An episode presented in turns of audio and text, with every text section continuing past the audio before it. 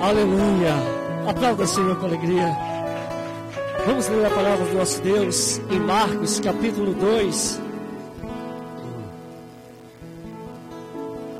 Se nós pudermos colocar uma, uma, um tema para essa mensagem, está em Marcos capítulo 2, versículo 1 até o versículo 12. Poderíamos assim dizer: é, uma poderosa doença, uma poderosa fé e um poderoso Jesus. Aleluia. Marcos capítulo 2. Você que nos acompanha, que tem Bíblia em casa, pode assistir, pode ler conosco também. Serão breves momentos, mas vamos meditar nesse fato que aconteceu ali em Cafarnaum. Diz assim, é, Marcos, é, no capítulo 2, ele diz: Chegando de novo em Cafarnaum, ou seja, Jesus sempre estava lá. Depois de alguns dias, o povo ficou sabendo que ele estava em casa. E foram tantos os que se aglomeraram ali, que já não havia lugar nem a porta. E ele lhes pregava a palavra. Vieram trazer-lhe um paralítico, carregado por quatro homens, não conseguindo levá-lo até Jesus, por causa da multidão. Removeram parte da cobertura sobre o lugar onde estava Jesus e por essa abertura no teto baixaram a maca na qual se achava deitado o paralítico. Observando a fé que eles demonstravam, declarou Jesus ao paralítico: Filho, estão perdoados de ti os pecados. Entretanto, alguns dos mestres da lei, que por ali estavam sentados, julgaram em seu íntimo, ou seja, pensaram, ninguém falou, ninguém falou um com o outro, estavam pensando em, em seu íntimo. Como pode este homem falar desse modo? Está blasfemando. Quem afinal pode perdoar pecados a não ser exclusivamente Deus? Jesus imediatamente percebeu em seu espírito que era isto que eles estavam é, urdindo ou pensando e questionou. Por que cogitais de maneira em vossos corações? Dessa maneira em vossos corações. O que é mais fácil? Dizer ao paralítico: Estão perdoados de ti os pecados? Ou falar: Levanta-te, toma tua cama ou maca e sai andando. Portanto, para que saibais que o Filho do Homem tem na terra autoridade para perdoar pecados, dirigiu-se ao paralítico: Eu te ordeno, levanta-te, toma a tua maca e vai para a tua casa. Então ele se levantou e no mesmo instante, tomando sua maca, saiu andando à frente de todos que, estupefatos, glorificaram a Deus, exclamando: Nunca vimos nada semelhante a isto. Ó oh, querido Deus, estamos impactados, Senhor, com a tua palavra. Ó oh, Deus, a tua palavra nos desperta, nos anima, nos revela um Deus incomparável, nos revela um poder imensurável. Queremos, ó Deus, meditar na tua palavra. Fala conosco, doce Espírito. Fala com aqueles que estão nos assistindo, ó Deus, pela internet. Onde quer que estejam, ó Deus. Que acima da minha palavra, acima da minha eloquência, seja o teu Espírito Santo, ó Deus, quebrantando, falando aos corações. Em nome de Jesus. Amém. Amém. Os irmãos podem se assentar. Jesus sempre estava em Cafarnaum, nessa cidade, e ele estava ali nesse local que era a casa de Pedro. Jesus estava sempre lá, na casa de Pedro, ali em Cafarnaum. E dizem os estudiosos que, novamente, aqui, quando Marcos relata esse texto, Jesus volta a Cafarnaum. Chegando lá, ele está na casa de Pedro. Jesus estava em casa, havia chegado. E a notícia correu. A notícia se espalhou. Que coisa linda. Todos souberam, olha, ele está lá na casa de Pedro. Está na casa de Simão, está na casa do pescador. Diz o texto que eles deixaram. Todos vieram. A notícia correu e eles deixaram as suas redes, deixaram os seus barcos de pesca, deixaram as suas conversas, deixaram o comércio, deixaram, fecharam, baixaram as portas e foram para a casa de Pedro. Dizem alguns que eram mais ou menos 200 ou mais pessoas. A casa se encheu. Centenas de pessoas, aproximadamente 200 pessoas ali rodearam aqueles que puderam entrar, ficaram ali dentro da casa, mas não cabia mais ninguém. Porque eles queriam ouvir Jesus. Eles queriam ver Jesus. Eles queriam receber de Jesus. Que maravilha, né, irmãos? Quando as pessoas entendem quem Jesus é, o que ele pode fazer, o que ele é capaz de fazer, a sua mensagem é diferente. Porque quando os fariseus falavam, ninguém estava preocupado em ouvi-los, ninguém estava interessado, porque já sabiam quem eles eram. Falavam e não viviam, eram hipócritas. Mas Jesus é diferente. Quando souberam que Jesus estava na casa, vieram. E aqui diz o texto, tão lindo, que foram tantos, aqui diz o texto, que foram tantos que se aglomeraram ali, que já não havia lugar na porta. E há um detalhe interessante aqui. O que Jesus estava fazendo na casa de Pedro? Você está com o texto aí aberto? Quem pode ler para mim o versículo 2, aqui na minha, no meu texto, a parte B, lá no final? O que, que Jesus estava fazendo?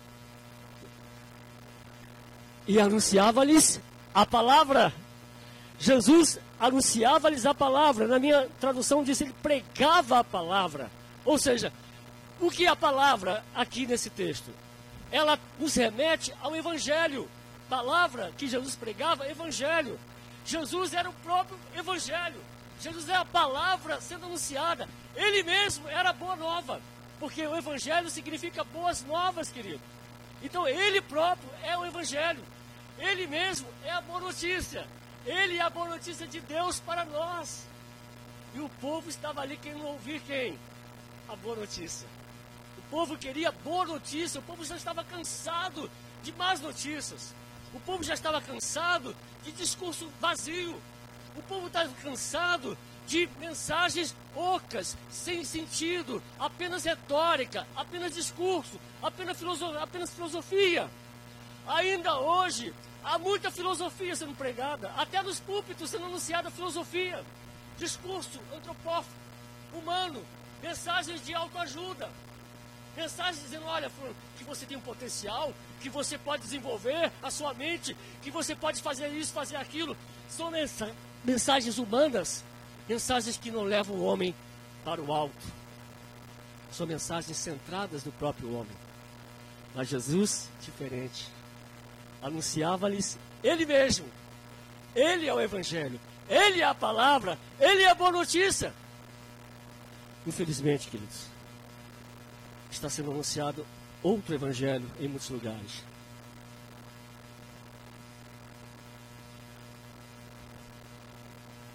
Muitas pessoas estão indo a lugares para ouvir discurso humano, filosofia barata, mensagem de autoajuda, mensagem que não transforma, que não muda. Mas Jesus estava anunciando a mensagem que transforma. Ele, Deus, em carne que veio redimir o homem. Então, queridos, a palavra precisa ser anunciada. A palavra não pode mudar. A palavra não muda. O Evangelho, que é Cristo Jesus, continua mudando, transformando e transformando vidas, mudando o destino. Por isso que a multidão, queridos, estava se aproximando daquela casa. Por isso que a multidão aglomerou-se aquele lugar. Porque eles não queriam mais aquelas mensagens, aquele ensino dos fariseus. E não queriam aquela, aquela, aquele ensino de discurso de faz isso, não faz aquilo. Rituais, faz isso, olha, cumpre aquele ritual. Sábado você para e não faz mais nada. Nada disso muda a essência do homem. Nada disso muda o caráter do homem. São apenas é, discursos, são apenas rituais vazios que não mudam. Quem pode mudar você, querido? Você que nos assiste. Não há religião que mude. Não há discurso humano que mude o homem. Mas só existe um que muda. E ele estava ali na casa de Pedro. Ele estava na casa de Simão. E ele está aqui hoje também. Ele está onde você está agora. Você pode estar num quarto, numa prisão, numa sala, num hotel, onde você estiver. Ele, Jesus Cristo. Se você crê nele, se você buscá-lo como aquela, aquela multidão buscou, busque a Jesus. Você recebe a transformação. Porque o Evangelho Cristo Jesus é o que muda e transforma o ser humano. Então, Jesus lhes pregava a palavra. Por isso, queridos, que eles estavam ali, olha, sedentos, porque a palavra gera mudança. O Evangelho muda. O Evangelho nos transforma. Por isso que vemos aqui todos os domingos, porque queremos ouvir o Evangelho, queremos ouvir a palavra, precisamos ser renovados e transformados sempre. Porque você e eu vivemos num mundo cercado, sabe, de mensagens, de é, induções, de conselhos e de é, modo de vida, um estilo de vida que nos envolve. E se nós não cuidarmos, se não deixarmos que a palavra nos limpe, né? Jesus disse: Olha, vós que já crê em Cristo, que já foi salvo por Cristo, precisa ser limpo diariamente pela palavra. A palavra precisa te limpar sempre, te limpar sempre, porque existem muitos conceitos, muitos ensinos que procuram contaminar você. Por isso você precisa ler a palavra. Por isso que nós, a Igreja Batista Cairós, estamos com esse propósito de ler todo o Novo Testamento. Que a palavra, ela transforma, ela limpa, ela muda os conceitos humanos que muitas vezes nós assimilamos. Sabe? Muitas vezes a gente assimila certos conceitos. Sabe aquele conceito bem assim, básico, que muitos têm, até crentes têm, diz assim, olha, pau que nasce torto, morre torto. Né? Dizendo o quê? O que está embutido nesse ensino? que muitos assimilaram, olha, que não tem jeito, nasceu assim, predestinado a ser torto. Sabe? Esse é o ensino que, que se vê por aí. Ah, olha, com relação à a, a, a, igualdade de gênero, olha, não importa a família, onde tem amor, é família. Não importa se um homem tem amor pelo outro homem, é uma família. É um ensino que está sendo transmitido aí. Mas quando você lê a palavra, você vê o que Deus diz. Deus criou macho e criou fêmea. Deus criou o homem e criou a mulher. E ele diz: Olha, deixará o homem, seu pai e sua mãe, unir-se à sua mulher. Você vê o ensino da palavra claro, que não deixa dúvida, que limpa esses conceitos que temos na sociedade de hoje. Então, queridos, Jesus pregava a palavra.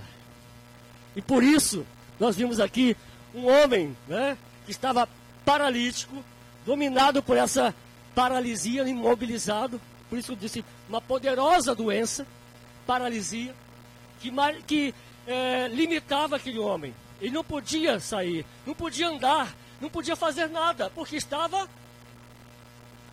paralítico. O paralítico, ele é limitado. Então, queridos, aquele homem não tinha condições de estar ali onde Jesus estava. Por si só, ele não, não podia por si só não chegaria até ele. Quatro homens, vendo a necessidade daquele paralítico, tomaram uma decisão. Né? Podemos assim, ou podemos colocar outro tema: quatro homens e um propósito. Que coisa linda. Aqueles quatro homens tinham colocar um propósito no coração. Vamos levar essa poderosa doença para o poderoso Jesus. Vamos apresentar esta doença que paralisa o homem e apresentar a ele que está na casa de Pedro. Então, querido, imagine, coloque a sua doença, o seu pecado, a sua dor, o seu problema diante de Jesus. Leve até ele.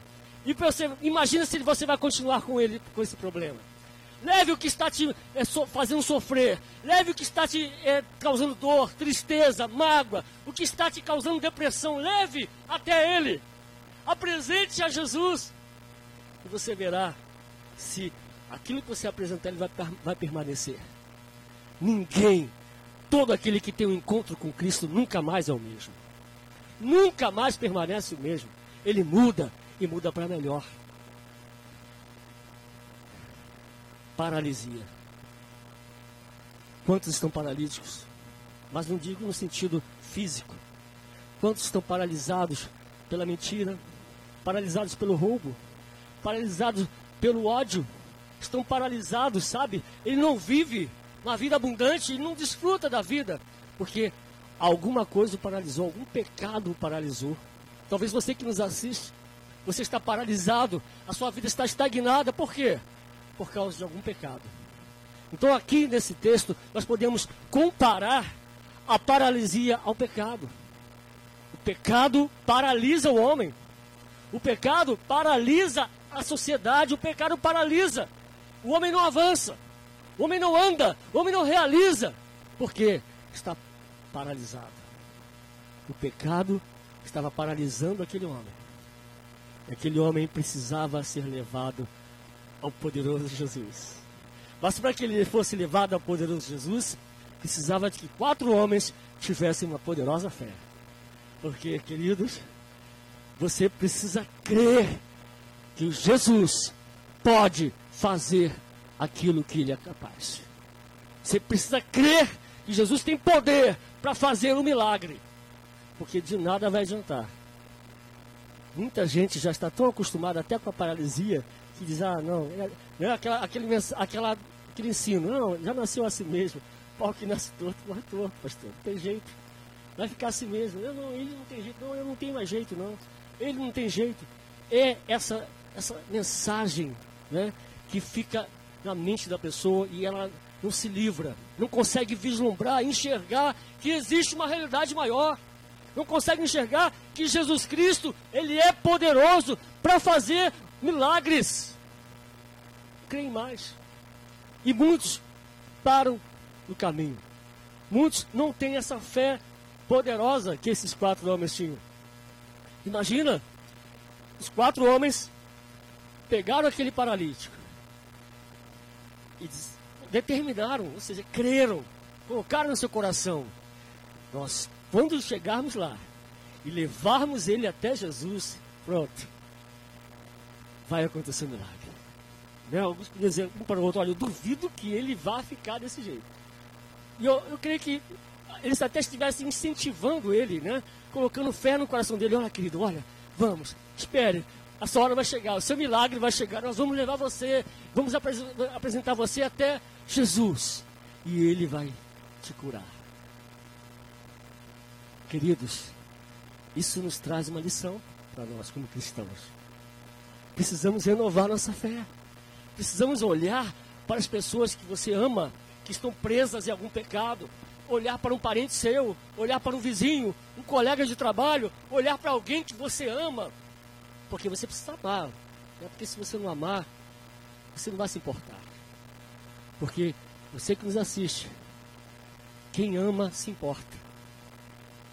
É, uma coisa real. Quem ama se importa. Quem não ama não se importa. Por isso que Deus, diz o texto, Deus amou o mundo e se importou conosco e enviou Jesus para nos salvar. Aqueles quatro homens se importaram com o paralítico perceberam que ele não poderia, não precisava morrer paralítico.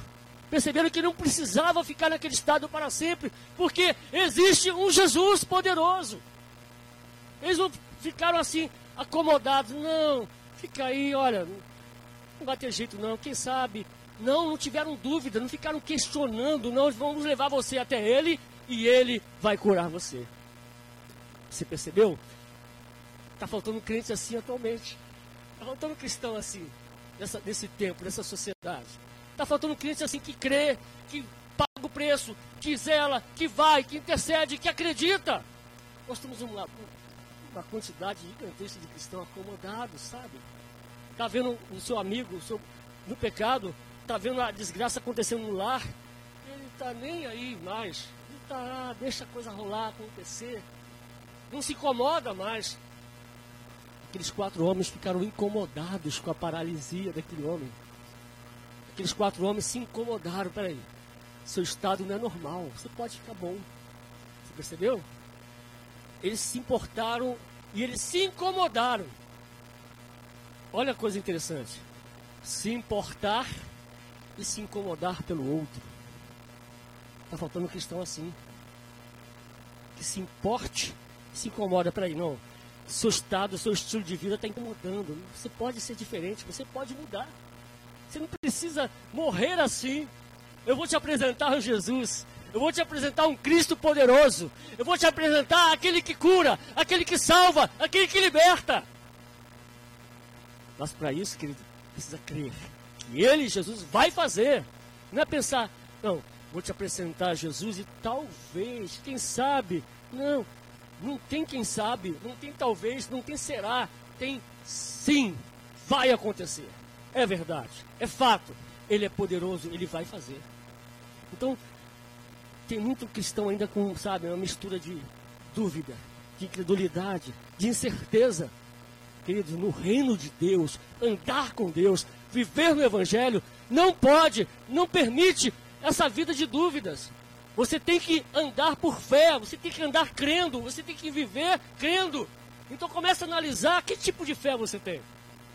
Que tipo de cristianismo você vive? Que tipo de realidade você vive?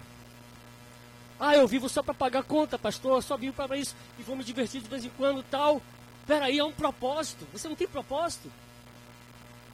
Não tem propósito de levar pessoas a Cristo como esses quatro homens tiveram?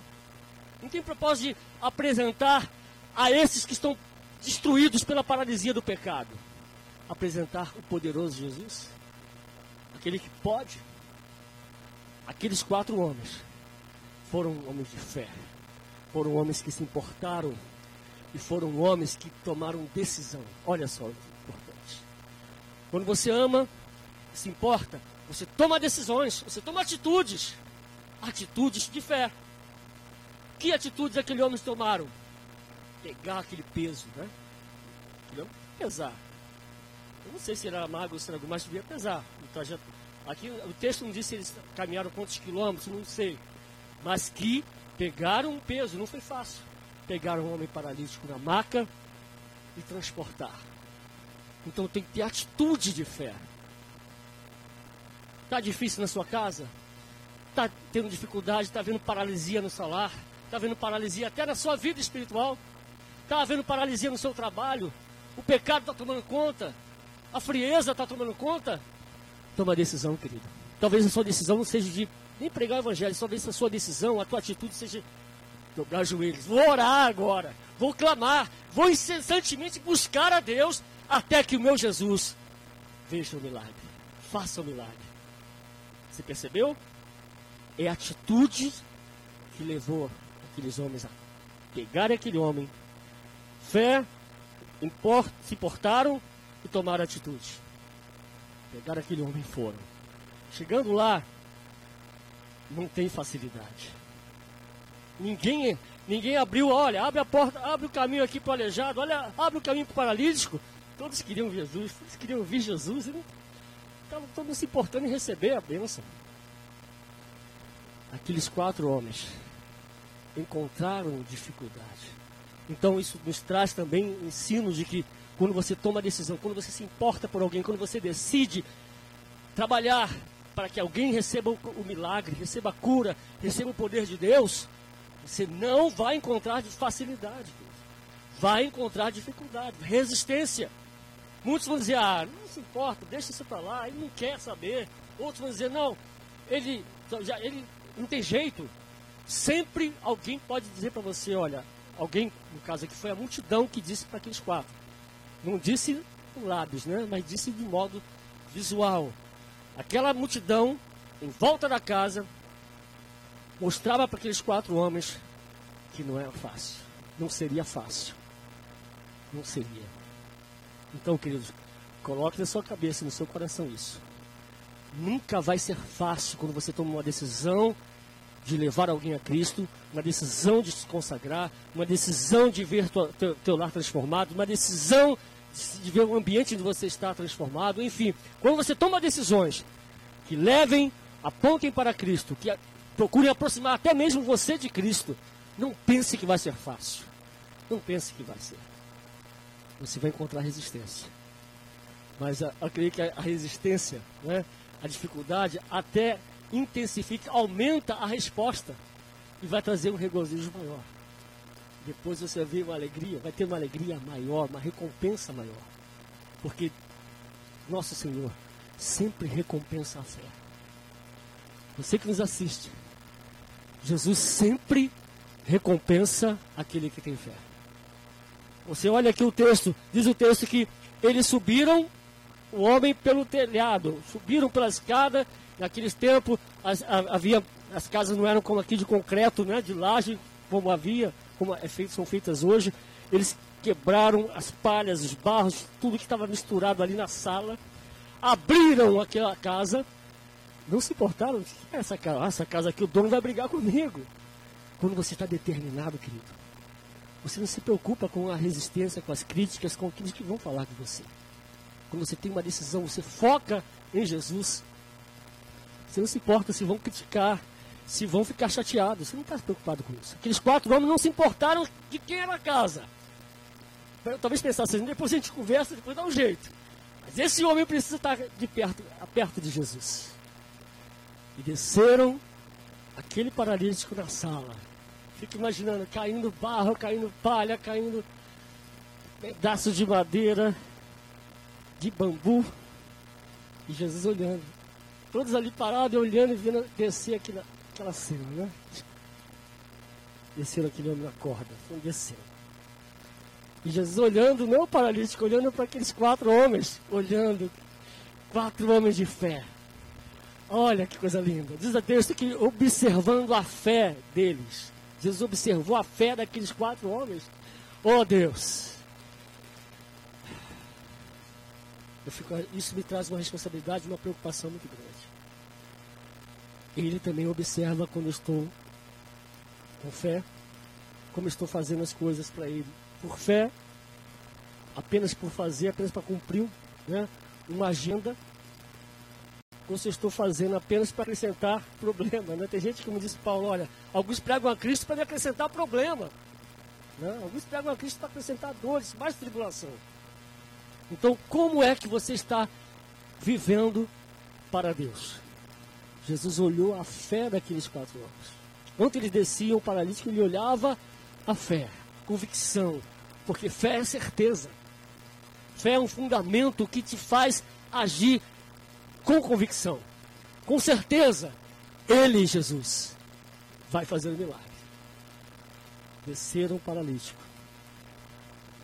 Quando o paralítico desceu na sala, aí Jesus olhou para ele e disse: Filho, oh, que maravilha, né? Filho, perdoados são os teus pecados. Jesus olhou para aquele homem paralítico, enfermo, doente, paralisado, imobilizado. Ele tra tratou ele com compaixão. Isso mostra o nosso Jesus como ele é. Diz o texto: Filho, estão perdoados de ti os pecados. Os pecados, eles maculam o homem. Os pecados que nós cometemos nos tornam inimigos de Deus, nos separam de Deus, os, os pecados que praticamos nos af, afrontam a Deus. É uma afronta, pecado é uma rebelião contra Deus. Pecamos contra Ele, cometemos pecado.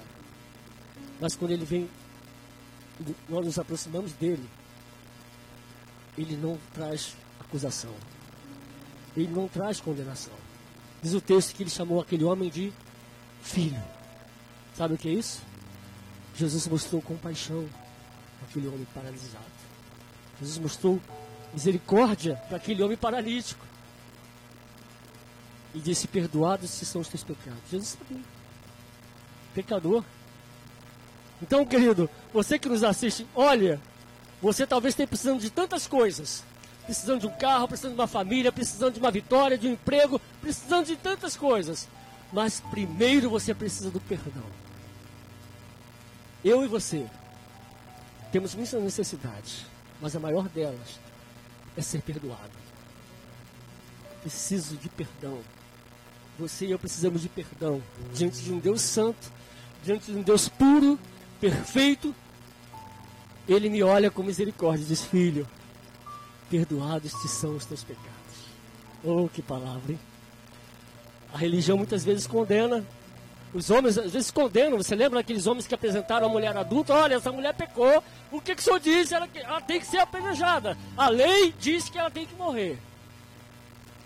Depois que todos saíram, Jesus disse para a mulher: Onde estão os teus acusadores? Olha, sempre aparecem os acusadores. Onde estão eles? Jesus não veio para condenar. Você que nos assiste, entenda: Jesus não veio para te condenar. Jesus não quer me condenar. Ele não quer condenar você. Ele quer que eu e você sejamos perdoados. Ele quer que eu e você sejamos limpos da condenação, livres da condenação. Thaís leu hoje o texto de Colossenses que ele rasgou a cédula que trazia condenação para nós. a cédula que nos condenava, os pecados, a lista de pecados que nos afrontava a Deus. Ele rasgou na cruz. Agora, querido, perdoado. Oh, não existe palavra né, melhor que você acordar de manhã e dizer: Senhor, eu sou perdoado. É, eu sou teu filho perdoado por ti. Eu fui perdoado. O Senhor me perdoou. Eu mereço condenação. Eu mereço castigo. Eu mereço a, ser culpado. A culpa eu mereço, você merece. Mas Ele perdoa. Ele tem perdão para nós. Não existe um ser humano nessa terra que não possa ser perdoado. Porque o sangue de Jesus Cristo tem poder para purificar qualquer pecado. Essa é a mensagem do Evangelho. Aleluia. É esse que pregamos aqui. Cristo perdoa, Cristo salva, Cristo liberta, Cristo cura. Ele tem poder para restaurar o homem por completo. Ainda que você nunca venha ter carro, mas se você tiver o perdão, aleluia, você tem o selo dele. Perdoado. Ele disse para aquele homem: Filho, estão perdoados os teus pecados. Pronto. É o suficiente para gerar confusão, né? Naquele, naquele, naquela sala havia religiosos, havia homens praticantes que ficavam zelando por cada detalhe da lei. Ficaram incomodados. Quem é esse Galileu? Quem é esse judeuzinho aí que está dizendo para esse paralítico perdoado? Ele tem poder para isso? Quem ele é? Jesus disse: Olha, por que vocês estão preocupados? Vocês têm poder para levantar ele da maca? Com a religiosidade vocês têm? Sabe? Com toda a prática da lei, todo o ritual da lei, todo o ritual da religião, vocês têm poder de, de levantar ele da maca? É assim, queridos, as religiões não têm poder para transformar o homem, para mudar o caráter dele, para mudá-lo. Quantos estão vivendo em religião? Quantos estão pulam de uma religião para outra? Mas continuam o mesmo, não mudam. Por quê? Porque religião não pode fazer isso, não pode mudar. Apenas pode dar alguns conceitos e valores morais e éticos, mais nada. Mas transformar o interior mudar esse poder, ninguém tem, religião nenhuma tem, homem nenhum tem. Mas Jesus disse para aqueles homens religiosos: Olha, para que vocês saibam que eu, filho do homem, tenho na terra poder para perdoar pecados. Ele disse para o paralítico: Levanta-te. Aleluia. Levanta, pega a sua maca e vai para sua casa. Que palavra! Palavra de poder palavra. Ninguém poderia ter condições de falar aquilo. Nenhum. Estavam ali sentados religiosos. Quem poderia ousar dizer, olha, levanta dessa maca e vai para sua casa? Ninguém. Com toda a religiosidade, com todo o conceito que eles tinham moral, ético, com toda a observância da lei, não tinham esse poder. Mas Jesus não, não gritou, eu não creio que ele tenha gritado, olha eu agora. Não. Ele disse porque a palavra dele tem poder. Ele falou com autoridade e disse: Olha, levanta-te, toma a tua maca e vai para tua casa. É esse Jesus que nós cremos. Esse Jesus tem poder. Ele disse para mim, para você, filho, eu perdoo os teus pecados. Filho, você não precisa ficar preso paralítico, paralisado. Sabe por quê? Porque ele tem poder para perdoar. Ele tem poder para levantar você que nos assiste. Qualquer que seja o estado em que você se encontre. Ele tem poder, porque ele é Deus. Só Deus pode fazer isso. Eles estavam questionando, é, quem perdoa pecados é Deus. Eles estavam ali naquela sala diante de Deus encarnado, diante de Deus em carne e osso. Deus que se fez carne, estavam naquela sala diante de Deus e não perceberam isso. Deus dizendo para aquele homem: Olha, perdoados estão os seus pecados, toma a tua maca e vai para tua casa. É isso que Deus diz para você nesta noite. Ele quer perdoar você. Ele quer que você se levante e ande e seja livre de toda a culpa, de toda, toda a mácula como você faz isso, que você que nos assiste? Todos aqui acreditam que já fizeram isso. Talvez você nos assista e ainda não tomou essa decisão. Qual a decisão que você tem que ter? É confessar Jesus Cristo como teu Senhor e teu Salvador. É crer que Jesus Cristo desceu a este mundo, se fez homem por mim e por você, para levar na cruz do Calvário a sua culpa e a minha culpa. E agora que você olha para a cruz, você olha para aquele Cristo que morreu ali, você vê o preço que foi pago por você. A justiça de Deus foi cumprida. Jesus levou a minha culpa, levou a sua culpa, querido. E agora, o que temos que fazer? Agora temos que viver como esses quatro paralíticos. Ah, perdão, aqueles quatro homens que pegaram o paralítico e queriam levar ele para Jesus. Sabe? Então, o meu propósito de vida deve ser esse. Eu que fui perdoado, eu que fui livre, eu preciso contar essa notícia aos outros. Eu preciso levar também os meus amigos, levar os meus parentes, levar todos os meus familiares, todos aqueles que estão próximos a mim. Eu tenho que contar essa boa notícia. Eu tenho que levar para eles essa notícia. Olha, o mesmo Jesus que esteve ali na casa de Pedro, que curou aquele paralítico, perdoou os pecados dele, ele está hoje aqui. Ele está vivo. Ele não mudou. Continua sendo o mesmo. Ele tem poder para perdoar, tem poder para salvar. Coloque-se de pé, querido, vamos encerrar. E a multidão ali naquele dia, eles disseram: Olha, está com o último texto aí na tela, querido? Bota aí. A último texto, isso. Versículo 12.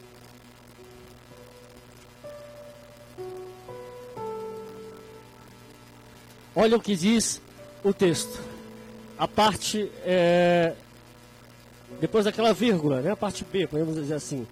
De sorte que todos se admiraram e glorificaram a Deus, dizendo: Nunca tal vimos. É assim que acontece. Quando alguém tem a sua vida impactada por Jesus. Não pela religião, não por conceito filosófico, não por ensino de homens, quando o Evangelho, que é Cristo, entra no coração do homem, as pessoas observam. Nunca aconteceu isso, nunca tal ouvimos. Ficaram admiradas com o poder de Jesus. Você talvez nos assiste. Se você crer, você também vai ficar admirado que Jesus tem poder para fazer. Muitos vão ficar admirados com o poder que Jesus tem na sua vida, fazendo através de você ele tem poder. E todos vão ficar admirados. Olha, quem é você? Não, você dizer, eu sou simplesmente o servo de Jesus Todo-Poderoso. Sou servo do poderoso Jesus, que cura, que salva, que transforma, que muda. Aquele paralítico, podemos assim, ex-paralítico, nunca mais precisou daquela maca, nunca mais precisou ficar imobilizado, porque ele teve um encontro com Cristo. Feche teus olhos.